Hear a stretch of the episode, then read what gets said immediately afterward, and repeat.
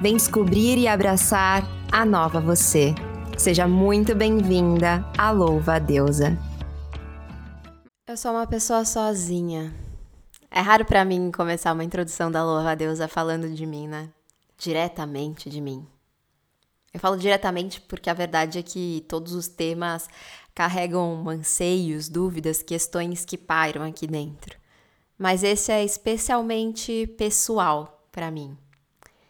Eu sinto que eu nasci sozinha e essa sensação de percorrer os caminhos desse mundão apenas na minha própria companhia segue bem firme aqui dentro.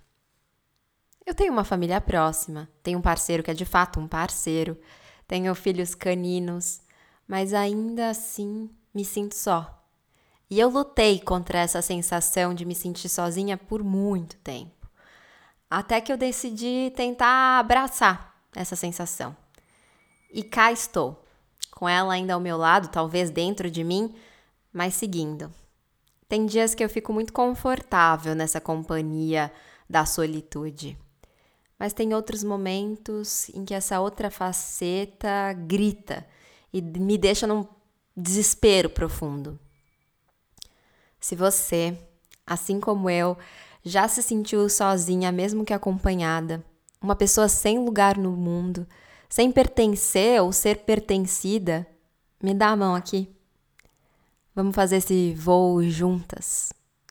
Hoje a gente vai falar sobre solidão e solitude.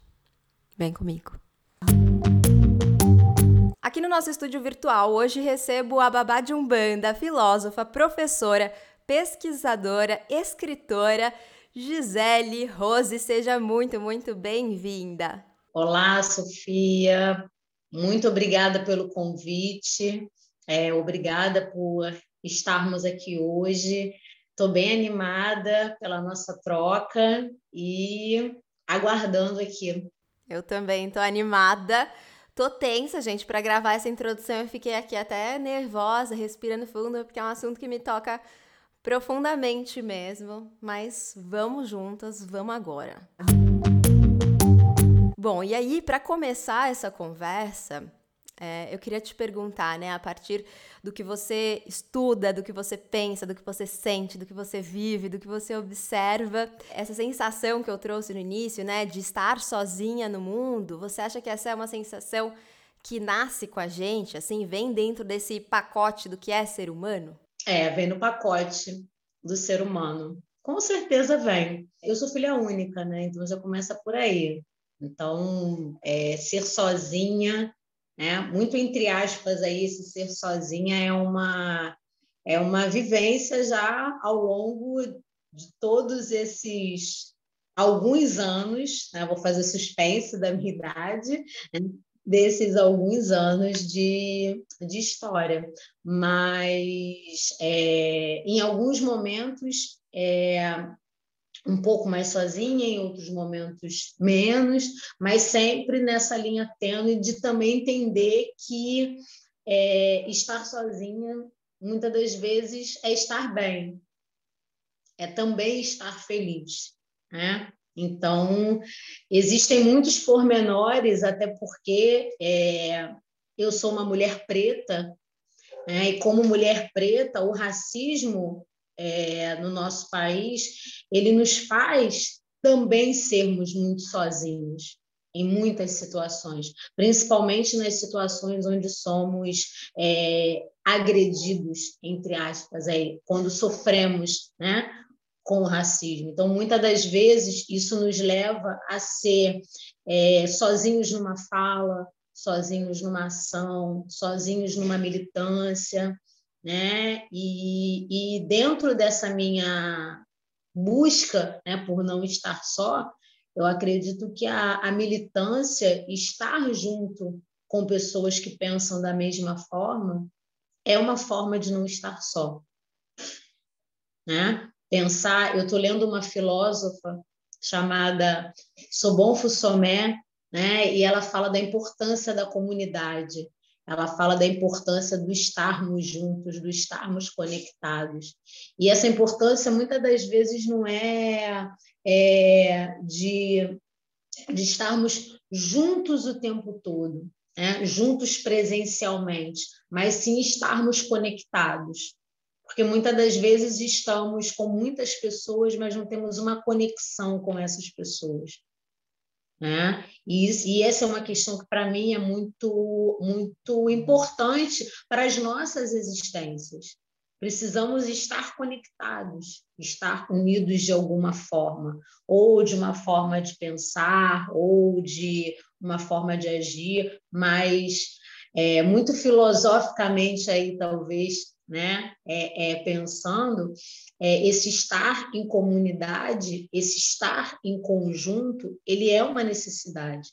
É uma necessidade que muitas das vezes nós deixamos de lado. E muitas das vezes, as tantas construções, né, esses tantos entraves que nós temos do racismo, do machismo, o próprio patriarcado, que vai colocando nós mulheres como sendo né, aquelas que cuidam, mas que muitas das vezes somos aquelas que não são cuidadas, que não são olhadas, que não são pensadas e que muitas das vezes não são nem vistas. Né? Temos muitas mulheres que não são vistas ainda né, em pleno 2022. Né? Porque eu tiro uma base, eu sou professora, dou aula numa escola pública e eu percebo muito nas mulheres que estão nos serviços gerais, as merendeiras, né? Essas mulheres, muitas das vezes, elas não são vistas, elas têm que chegar lá, fazer o seu trabalho. Muitas das vezes, a gente nem percebe que elas, que elas estão ali, mas são seres humanos, que dentro daquele espaço podem estar até acompanhadas, mas, para mim, que estou de fora, muitas das vezes enxergo a solidão ali né? naquelas, naquelas indivíduas, né? naquelas pessoas, que muitas das vezes também não são vistas nem como pessoas, né? só como, como é, é, nem adereço, né? não dá nem para poder falar, mas como peças de uma engrenagem ponto. Né? Então, são muitas coisas a se pensar quando falamos de solidão, né? num país desigual como o nosso, né? num país onde nós temos tanta intolerância, num país onde não temos paciência com o outro, a maioria de nós vive sozinho, querendo ou não. Né? Então, é, é, é difícil. Né? Essa pandemia, esse contexto aí pandêmico, ele veio para isso, né? para mostrar para a gente é, a importância do coletivo, a importância do pensar no outro, a importância do estar conectado. E não só estar conectado com os que estão nesse plano. Né? Eu gosto sempre de falar de ancestralidade. Ancestralidade também é uma coisa bacana. E a gente também precisa estar ligado com os nossos, né? É, com aquilo que a gente acredita, com os nossos que não estão mais, né? que isso faz com que a gente não se sinta só. A gente precisa pegar dessa solidão e transformar numa ação. Acho que talvez nem seja pensar em solitude, mas sim de pensar na solidão com base na ação. Nossa, eu já estou aqui expandida nesse instante a partir da sua fala, assim, você tocou em muitos pontos muito importantes. Estou até falando fora do microfone, gente, que eu estou aqui extasiada. Muito do que eu quero falar, você já começou a adentrar, o que eu acho muito, muito bom. Agora, essa última frase aí me pegou. Então, é, né, da gente não seja tanto falar sobre solitude, mas falar sobre ação. É, você vê que, você acha que existe uma diferença de fato entre solidão e solitude? Ou você acha que solitude é, na verdade, só uma maneira de amenizar a carga da solidão? Eu acho que é uma maneira de fingir que não se está sozinho. Muitas das vezes, né? Porque nós, nós viemos de uma construção social que, muito entre aspas, aí, nos impõe estar acompanhados. Né? Em todo e qualquer momento. Se a gente for pensar o básico, né? Um sábado à noite num shopping, numa praça de alimentação. Uma praça de alimentação ela não foi pensada para uma pessoa sozinha. Ela foi pensada para pelo menos um casal ou uma família. Né? Você não tem uma cadeira, uma mesa com uma cadeira, não. Você tem uma mesa com quatro cadeiras. Então, deduz-se que uma pessoa sozinha não pode estar naquele espaço. Isso é uma construção, a gente não, nunca vai é, é, se perguntar por que, que não tem uma mesa com uma cadeira. As pessoas que estão sozinhas, elas não podem né, estar necessariamente, tem que estar acompanhado com alguém. Então, muitas das... É, é, a gente precisa pensar que essa, essa solitude, talvez, ela se torna um pouquinho mais difícil, porque a gente tem vários entraves. No ônibus, por exemplo, nós temos uma cadeira que é sozinha, as outras, todas as outras têm uma pessoa ao lado. Ou seja, o mundo ele não é pensado sozinho. Ele é pensado pra, para estarmos acompanhados.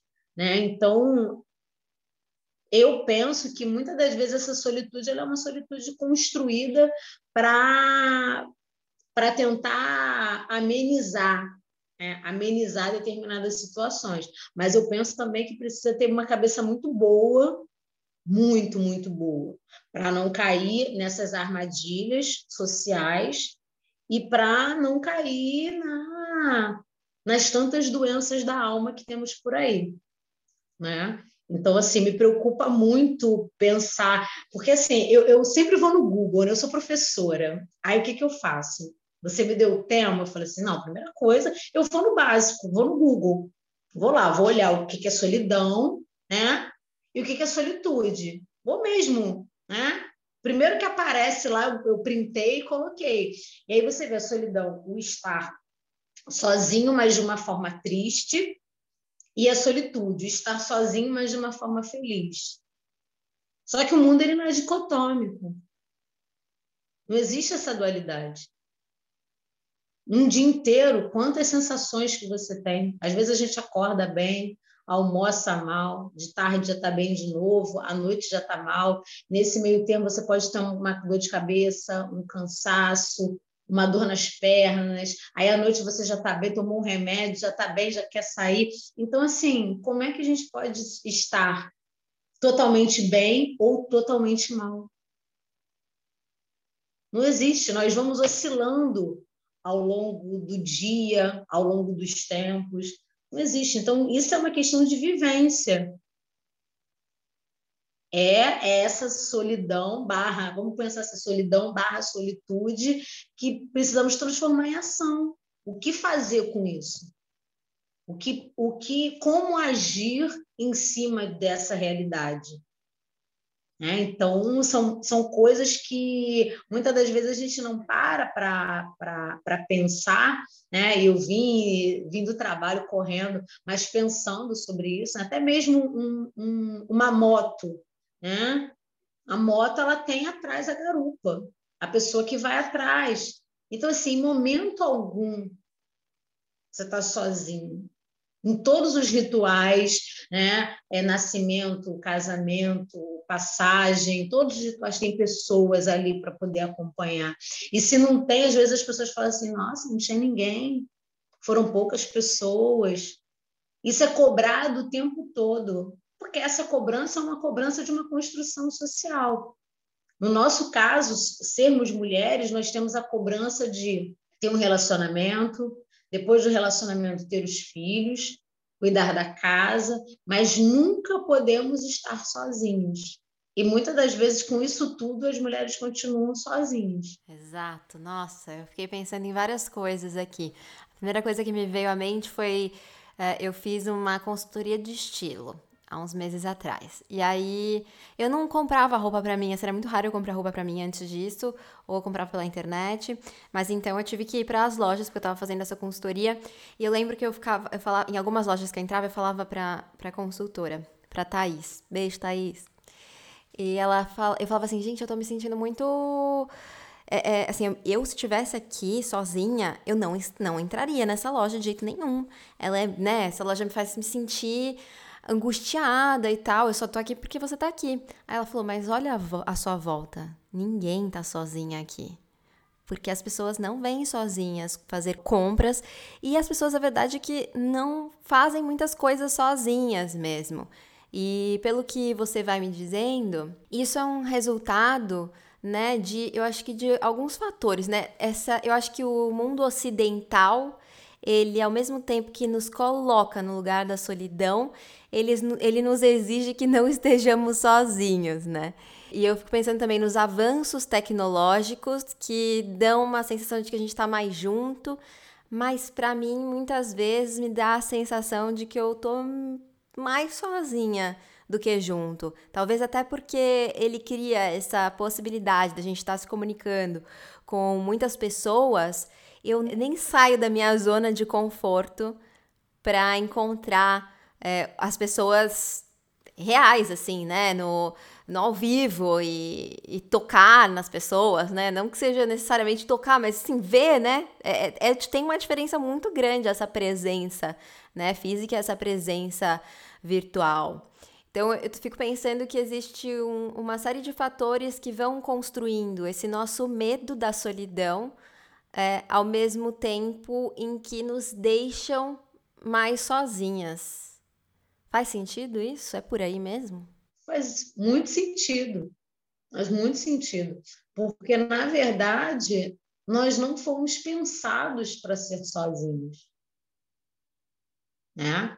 Existe a, a metade da laranja, a tampa da panela, né? Isso, obviamente, falando da questão do, do, do, amor romântico, né? Por assim dizer. Mas existem tantos outros fatores que é, é, que demonstram que não somos pensados, né?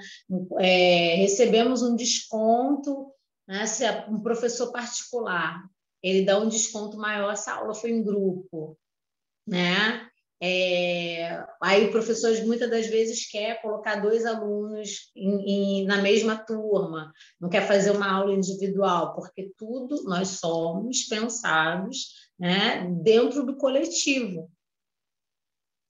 E, é, e, essa, e essa solidão, ela para mim, ela é uma solidão que é construída por quando você não consegue se enquadrar dentro desses pressupostos.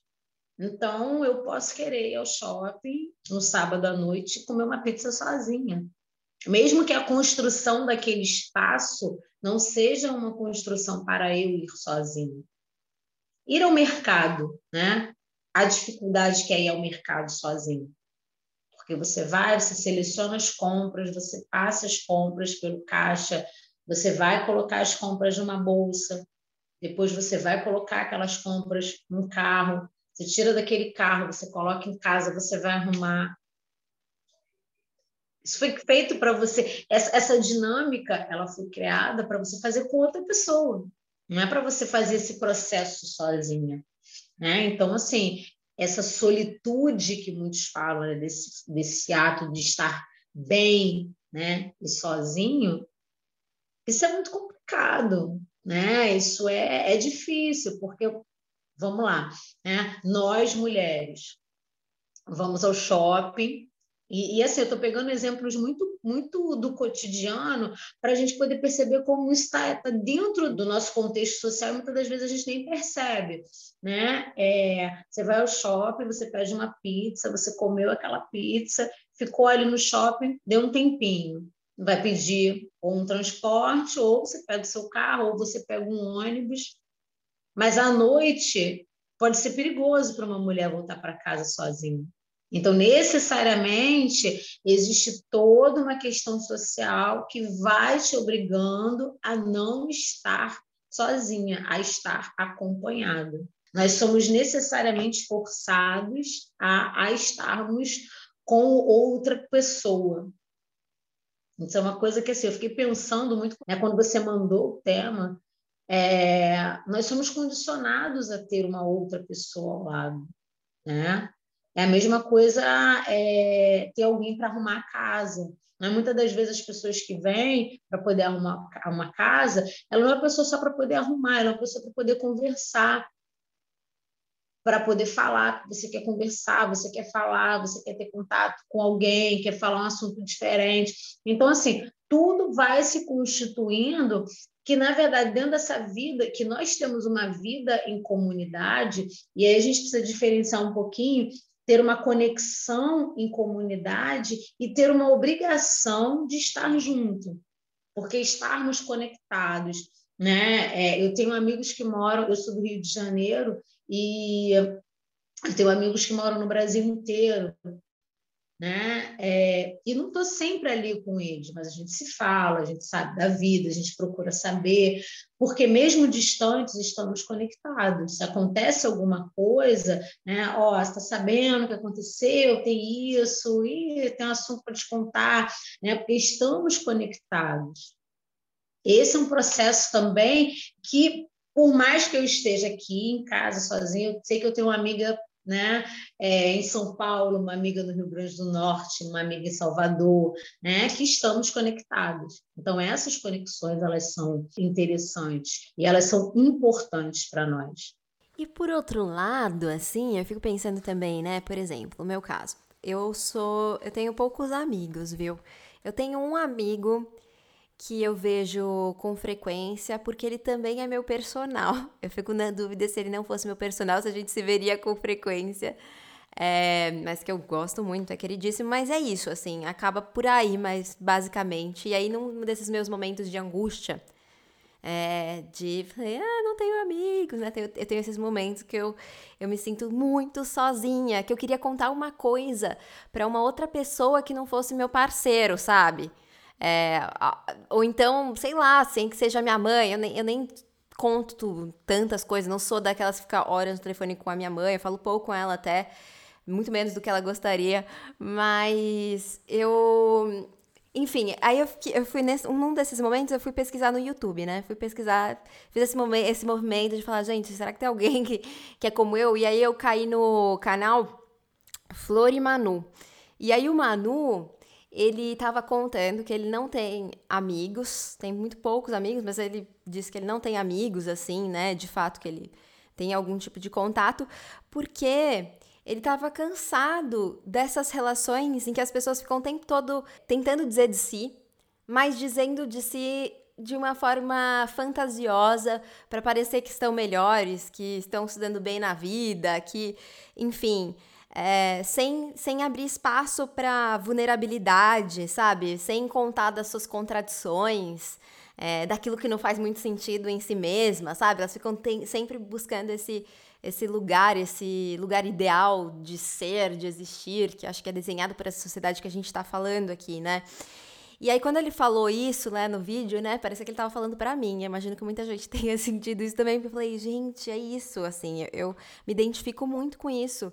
Eu quero relações, as relações que eu busco são essas relações que a gente pode ser a bagaceira que a gente é, sabe? Ser a gente, a gente, ser muito a gente. E, e, isso não é sempre fácil, porque você se sente pressionada a, a se ajustar, né? E aí eu fiquei pensando se optar pela solitude ou pela solidão, que a gente tá aqui achando que não tem muita diferença entre os dois de fato, mas se optar por esse lugar não é também uma maneira da gente viver com maior autenticidade, às vezes, nesse contexto que eu te falei. O que, que você acha? Mas, assim, eu, eu penso que em relação ao que você falou, que não é a quantidade, né? Então a gente precisa ter muito, muita, muita ciência, não é a quantidade, mas sim é, a conexão que temos com o outro, né? Então, eu posso estar com 50 pessoas no meu entorno e não ter conexão com nenhuma delas. Acho que o que nos faz não estarmos, não nos sentirmos só, na verdade, é a conexão que temos com o outro. São essas conexões que a gente não consegue explicar, né? É, de ter confiança, né? de poder fazer uma troca, uma troca que seja justa, né? uma troca de, de afetos que seja justa, de poder é, fazer uma reflexão. Então, isso tudo para mim vem muito da, da, da conexão. Existem pessoas que conseguimos nos conectar de uma forma diferente das outras, falar determinados assuntos, né? E nem todo mundo vai ser seu melhor amigo ou sua melhor amiga. Isso não é, isso ao longo dos meus poucos anos de experiência, né? É, já percebi, né? Eu sei disso. Não são todas as pessoas. Você não vai ter um amigo que vai ser 100% em todos os assuntos. Você não vai ter uma pessoa que você vai fazer uma troca completa. Não. Vai ter uma pessoa que você vai conversar sobre um determinado assunto, com outra é uma, um outro tipo de conexão, e assim vai. Né? A gente não precisa ter, ter uma, uma pessoa só e fazer dessa pessoa a sua única pessoa. Né? Isso muitas das vezes eu percebo que acontece nos relacionamentos.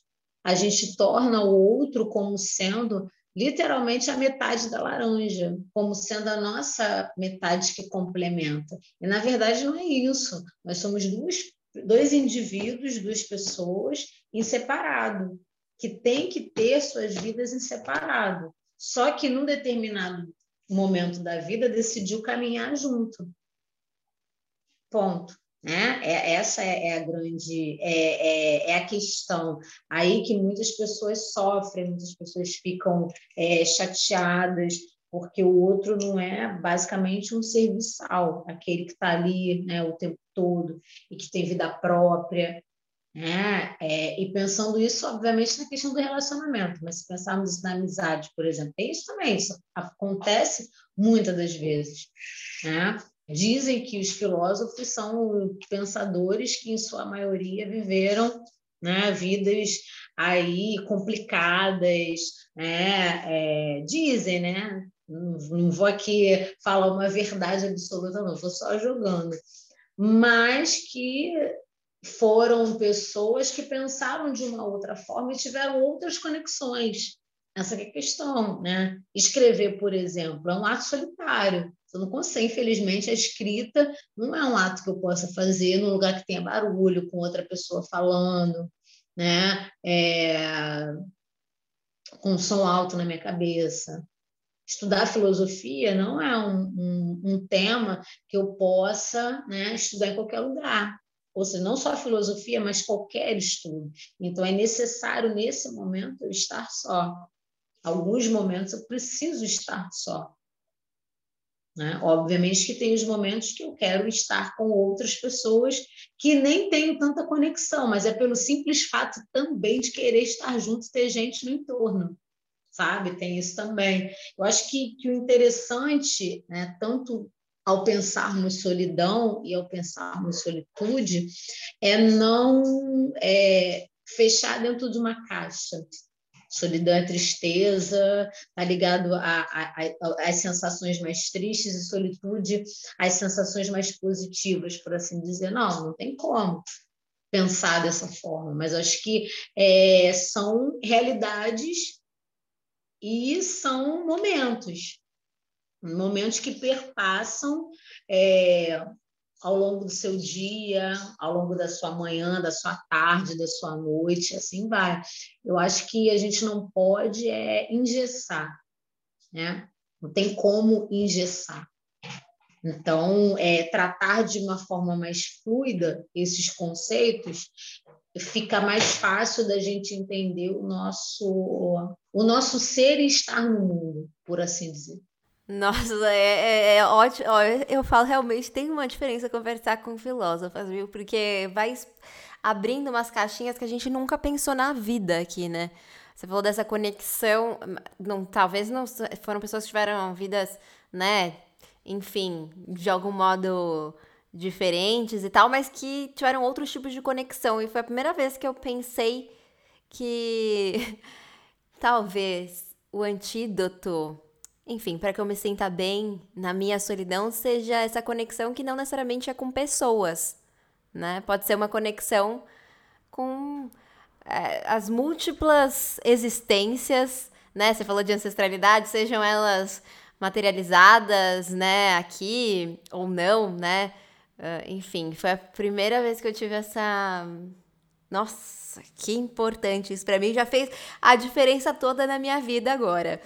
Mas eu fiquei aqui pensando também, né? Você tocou no assunto, que é bastante sério, né? Logo no início, da questão da pandemia, né?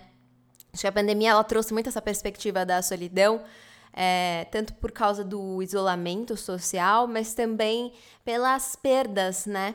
muitas pessoas, infelizmente, perderam é, aqueles que lhes eram queridos e se viram num vazio muito grande, né? E se questionaram se aquilo estava é, vindo por algum motivo, né? Será que tem alguma coisa para eu aprender com isso? E aí eu jogo essa pergunta para você. É possível aprender alguma coisa com a solidão? Sim, é possível. É possível. É possível não não só aprender, mas eu acho que é possível ressignificar também, né? Aprender, ressignificar, ensinar dentro desse processo. O processo da pandemia para mim foi um processo de grande e, e, não dessa forma romantizada, tá, do aprendizado, mas foi um processo onde eu trabalhei muito, né, escrevi um livro, é, cuidei da casa, tive muitos alunos, é, falei em muitos lugares, então eu aprendi dentro desse processo né? O, o maior aprendizado para mim foi o que? Ressignificar. Né? Aprendi a ressignificar muita coisa. E aprendi que tudo tem vida. E aí, falando um pouco da, da questão religiosa, né? É, eu tenho planta, né? Sou mãe de planta, tenho cachorra, tenho, né, tenho os bichos em casa, tenho muita planta. E, e pensando né, dentro da minha religião, é, bicho, planta, terra é energia, é energia vital, é aquilo que chamamos de axé. Então, tudo está vivo. Então, como é que eu posso estar só se tem uma samambaia linda aqui do meu lado, né, me olhando, se tem meus livros aqui atrás, né, como é que eu posso estar só se eu estou olhando, né, para um livro que uh, a menina filósofa. Né? Eu sempre coloco ele aqui em cima, né? Estou olhando para esse livro, como é que a gente pode estar só? Né? Você tem tantos livros, tantas. É, tem meu chá aqui que eu estou bebendo, né? que está me revigorando, porque o dia hoje foi intenso.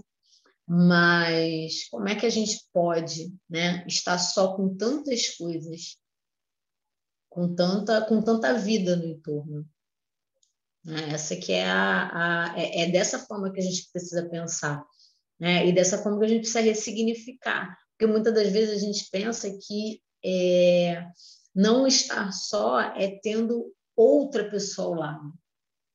E não, muitas das vezes a gente né, deixa de é, é, admirar uma planta, deixa de ler um bom livro, deixa de cuidar do corpo, tomando um chá, um café, um suco, sabe-se lá. Né? Tudo isso gera energia, a gente está trocando energia. Né? E desde o momento que estamos trocando energia, processo de troca não é um processo solitário. Ler um livro, por exemplo, ah, ler um livro é uma tarefa solitária. Depende. Depende, né? Se eu compreender que aquele conteúdo ele está chegando para mim e eu posso utilizá-lo para alguma coisa, é um processo de troca. Aquele livro está me passando um conhecimento que eu posso passar para outra pessoa. Se eu pensar que é, meu chá que eu estou bebendo, né, ele vai revigorar meu corpo para que eu possa falar mais tempo com você, que eu aguente né, falar mais tempo, que eu dei aula o dia inteiro. Então, se ele está aqui me revigorando, é um processo de troca. É, então, a gente também começou a. E eu penso que muito, disso é muita construção, realmente uma construção social de, de que não podemos, é, de que o outro é importante. Não que o outro não seja importante, mas nem tudo é estar com alguém do lado. Uma pessoa, muitas das vezes, é também estar com um livro, com um chá. Precisamos desses momentos. Quem não precisa? Imagina uma mãe que cuida de um filho, né, e não tem ninguém para poder ajudar, né? as tantas mães solos que nós que conhecemos, né, que são mulheres que se cansam, que são mulheres que em algum momento do dia elas vão estar exaustas. Imagina o que, que é para uma mulher dessas pegar um livro, sentar e poder se concentrar naquela leitura. Ou pelo menos deitar num sofá e ver uma televisão, sem ter ninguém falando no entorno, sabe? Então são, são muitas. É, é, a solidão ela ensina, né? Mas ela também faz com que a gente reflita, faz com que a gente reflita o que é realmente estar só. Eu acredito que ninguém está só. Não existe a, a, essa chamada solidão. Né? Eu, particularmente falando, né? como meus alunos falam, oh, professora, sem querer agredir, mas é a minha opinião, tá? Mulher sério. É, nessa ordem. A gente não está só, tem tanta coisa no entorno, né? Que a gente precisa é, é, ver como sendo vivos, como sendo força vital, como sendo energia vital, né? como tendo vida que está no nosso entorno. Acho que o processo de pandemia ele fez com que a gente percebesse isso. Né? Muitas pessoas começaram a cuidar de planta, muitas pessoas é, com, é, adquiriram um animal de estimação, muitas pessoas começaram a, a repensar a sua forma de se alimentar, né? É, a praticar algum exercício físico, mesmo que fosse em casa ou que fosse né, próximo à casa. Então, assim, esse processo também veio até para poder conseguir né, suportar as tantas perdas, perdas físicas, né? É, religiosamente falando, para mim é só o físico que vai embora, né? A gente tem é, a, a, a morte é quando a gente não lembra mais de alguém. Aí essa pessoa realmente morreu. Você não lembra mais. Mas a memória ela faz com que o outro fique vivo sempre. Então, se você lembra de um cheiro, se você lembra de um, um olhar, se você olha para um, um, um, jornal assim, vê, ah, a pessoa lia esse jornal, né? Se você pensa nisso, então a morte ela não existe. Aquela pessoa ainda continua viva. E assim vai. E desde o momento que você fala dela para outra pessoa, a gente está gerando ancestralidade, né? Tem que chamar sempre, tem que contar as histórias. Né? É, o processo do luto, que muitas das vezes é um processo solitário, né? E que nós, nós, né, como um todo, me incluo, é, a gente sofre muito nesse processo porque a gente quer sofrer sozinho, quer ficar sozinho, a gente não quer falar sobre o assunto. Mas, na verdade, a gente deveria falar sobre o assunto. Porque quando a gente fala é que o outro não morre. Se você deixar de falar daquela pessoa, se você, você vai esquecer, não tem como esquecer. Tem que ter uma foto, você tem que lembrar, né? Ah, fulano gostava desse, desse macarrão, fulano gostava dessa, é, dessa música. Você tem que falar porque são essas memórias que fazem com que o outro permaneça vivo. Tô emocionadíssima aqui te ouvindo. Eu até lembrei também de eu tô vou me mudar e aí eu antes, né, enfim, ainda não me mudei, mas já fiz lá um quis conversar com quem quer que mora, que é numa região que tem uma mata, assim, tem um bosque. Falei, vou conversar com quem, quem mora aqui, né, de alguma maneira enfim, as entidades, os espíritos, as energias, enfim, o que quer que a gente queira chamar. E aí eu fiz lá um, um meu trabalho de meu ritual assim para me comunicar.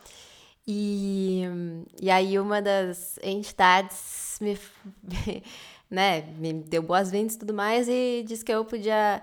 Você me falou do chá, né? E ela falou que a gente podia beber um chá.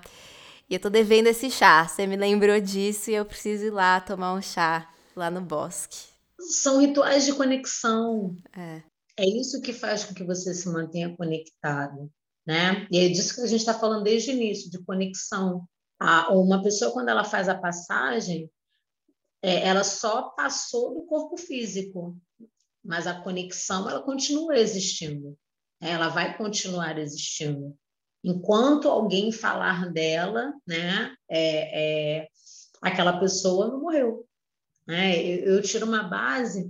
É, no mestrado, eu fiz uma, a minha dissertação é sobre a intelectual negra Zoilda Loreto da Trindade. E ela que tem, eu fiz um livro que é uma biografia filosófica sobre ela.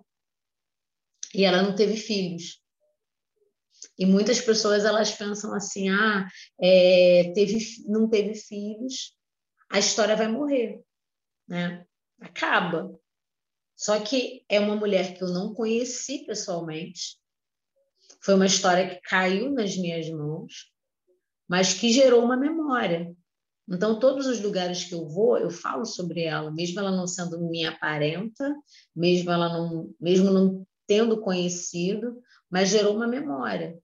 Então, ela, ela se tornou imortal, porque um livro ele não acaba. Um filho pode vir até a fazer a passagem, mas um livro não acaba.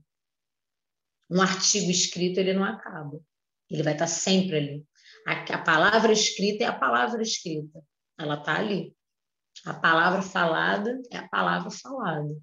Então, a gente imortaliza o outro falando, narrando, mostrando imagens. Eu gosto muito, né, principalmente quando são as questões, é, quando eu vou dar uma palestra sobre as questões raciais, né, falando sobre intelectuais negros, eu gosto muito de colocar foto.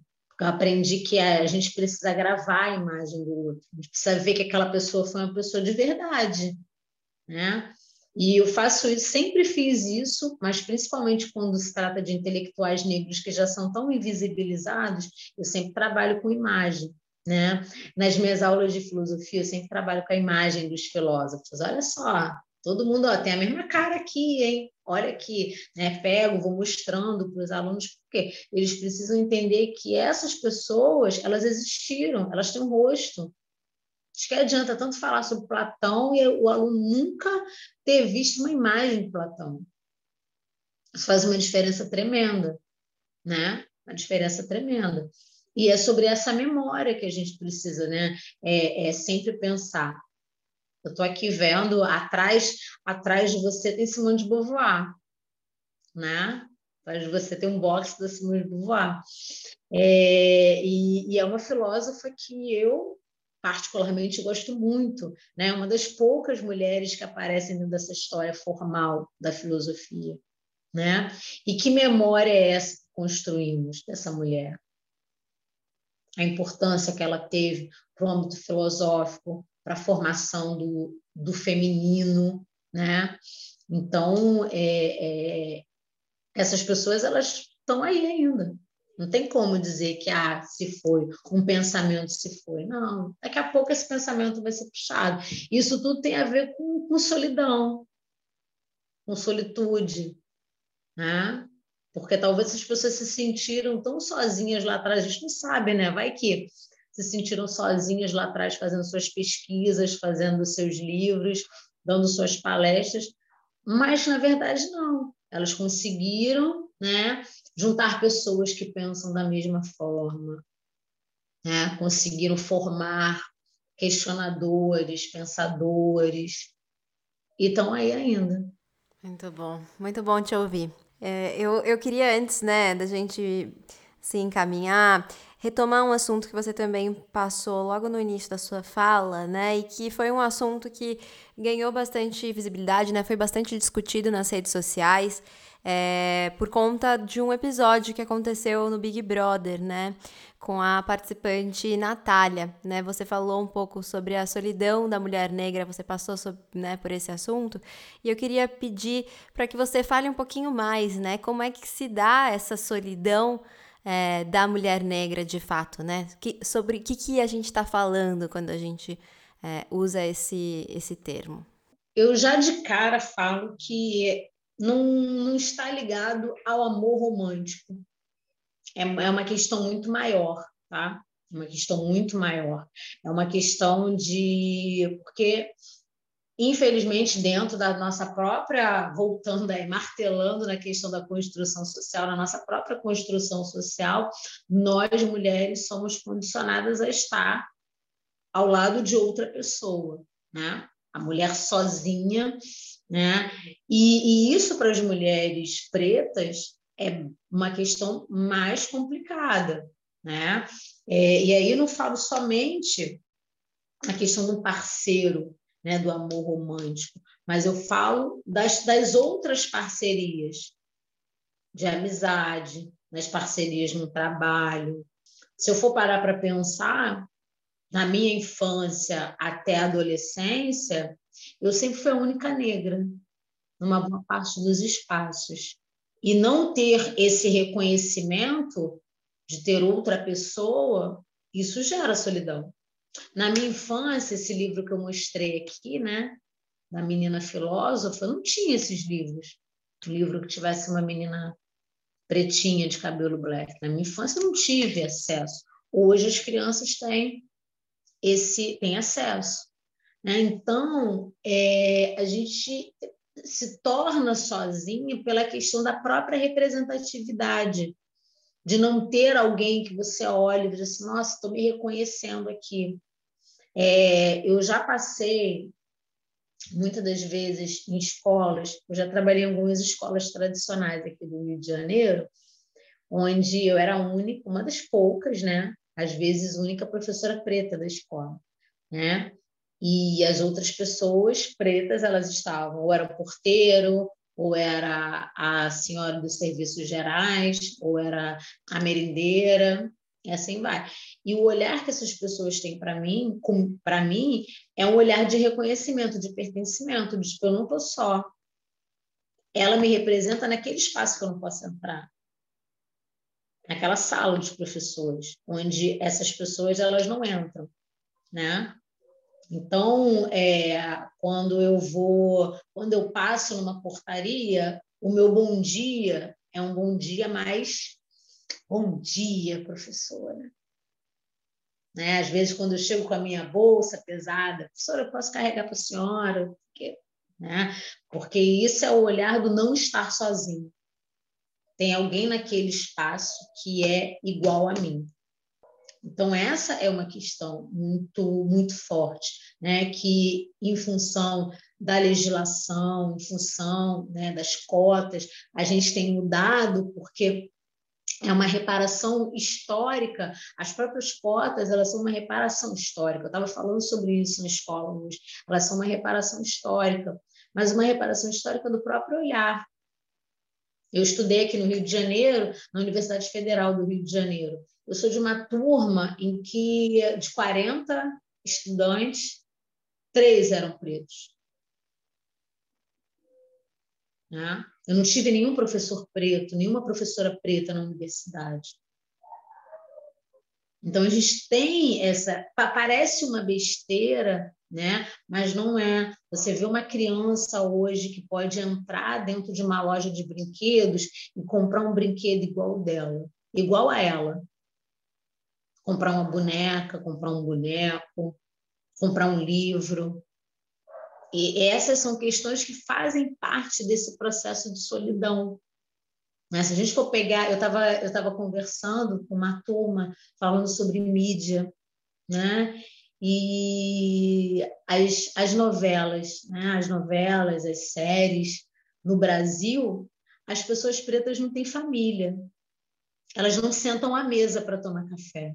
São pouquíssimas as novelas que retratam uma família preta sentada à mesa.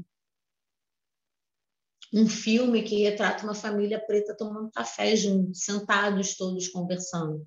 Como é uma supernatural, né? As famílias brancas fazer isso, aquelas mesas enormes, dos jantares, das festas, isso não é presente então, essa falta do reconhecimento, essa falta do olhar para a, a, a questão racial gera a solidão. É, a questão dessa da Natália, né, do Big Brother, e realmente, né, ela ficou sozinha porque as pessoas não foram lá para consolá-la. Essa é a questão. Na hora de ter um abraço, amigo, as pessoas não vão lá, porque existe aquele estereótipo de que é a mulher forte, de que é a mulher que está sempre brigando, é a barraqueira, é isso, é aquilo outro. Então, na hora que demonstra aquela fragilidade, não tem ninguém. Então, é, é, é, é, dessa solidão que se fala, independente de estar com parceiro, de não estar, né? É, é, são outras questões que fazem com que é, a, a questão racial ela torne as pessoas únicas nos espaços e esse ser único né, se torna pessoa sozinha. Muito importante a sua fala. Realmente é uma solidão que vai para além, muito além das relações romântico-afetivas, né? É, antes da gente entrar para os nossos quadros, eu queria te perguntar o seguinte: dá para ser feliz sozinha? E aí eu te pergunto: estamos sozinhas? Acho que não. Ser feliz já é uma outra história. já faz até outra parte do pacote. Mas, na verdade, estamos sozinhos? Não estamos. Olha, eu acho que essa conversa me fez ressignificar muitas coisas aqui dentro. Eu vou depois, eu ouço os episódios várias vezes, né? Porque tem que fazer roteiro de edição, aí a Thaís editora me manda, eu ouço de novo e tudo mais, então eu ouço algumas vezes geralmente eu vou fazendo algumas anotações. Esse é um que eu vou ficar muito atenta porque mexeu aqui dentro e agora eu vou te convidar para mexer no universo, no joga pro universo. Então eu quero saber qual que é aquela verdade que tá entalada, aquela coisa que você quer dizer. Então você pode dizer aqui sem problema nenhum, porque eu não vou te perguntar nada sobre. Então você pode só jogar aí e sair correndo, que eu não posso nem te perguntar. Pode mandar. Você também não precisa se explicar, não. Pode só falar e foi. Ah, me deixa que eu estou de bobeira. Maravilhosa! E já que você tá de bobeira, vamos comer umas cabeças? Vamos. Desvia a cabeça! Então eu quero saber que situação, pensando na nossa temática de hoje, ou quem, né? Então eu sempre dou a opção de você escolher uma pessoa ou uma situação, né? Que te faria comer uma cabeça. Eu anotei aqui, vai ser essa cabeça. Eu só tenho uma cabeça em mente que eu quero comer, né?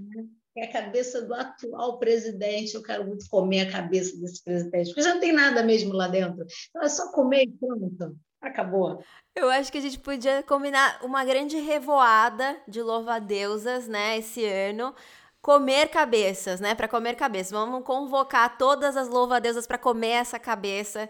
E acho que esse ano a gente tem a chance de fazer isso. Então vamos fazer isso bem feito, gente. É. Gisele, eu amei demais conversar contigo. Foi realmente uma conversa transformadora para mim. Muito gostoso te ouvir, muito gostoso trocar contigo. As portas da Louva Deus estão sempre abertas quando você quiser falar sobre qualquer assunto.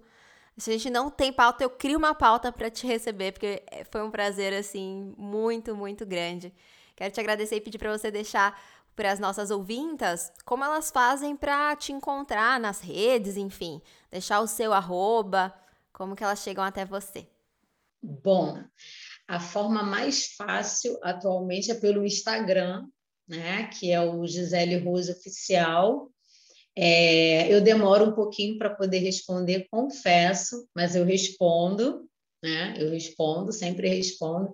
E é a, a, rede hoje que eu utilizo. Eu até tenho o Facebook, mas eu entro pouco, né? Então hoje o que eu movimento mais é o Instagram e vamos combinar, são muitas redes para estarmos presentes. Eu sou professora, não tenho muito tempo para poder é, é, ficar me dedicando, então eu escolhi uma só para para as pessoas irem lá, mandarem mensagem, quiser conversar, convidar para alguma coisa, entendeu? Tá certíssima. Inclusive, vamos divulgar o seu arroba lá no nosso arroba podcast Louva a Deus. Então, se você não encontrou, não se preocupa que lá a gente vai colocar vídeo, vai colocar arroba, vai ter um monte de post sobre esse episódio de hoje. Foi realmente um prazer enorme te receber. E você, Insetinha, recebeu esse abraço daí também? Eu vou pedir licença para recitar um poema da Azengeri, do livro Rasgos. Ele diz assim, ó: Celebro a vida Tintim nessa taça quebrada, cravada de espinhos. Celebra a vida nadando nesse lago lunar que são seus olhos. Celebra a vida pensando no ontem, achando que o amanhã virá. Ele não virá. E eu vou ficando só. Taça na mão, vinho doce sem afeto, celebração da solidão. Esse episódio foi realmente, realmente de tirar o fôlego aqui. Eu tô extasiada Então, já te convido a divulgar e mandar esse episódio para todas as suas amigas que precisam de fato escutar tudo que a gente disse, tudo que a gente recebeu hoje. Então, aproveite os momentos consigo mesma para se acolher, para olhar mais profundamente para você, seus gostos, suas vontades, suas habilidades e até mesmo aquilo que nem é tão legal assim. Se arruma, se deite assim, muito provavelmente os vazios deixarão de ser tão recorrentes. A gente se vê na semana que vem. Até lá!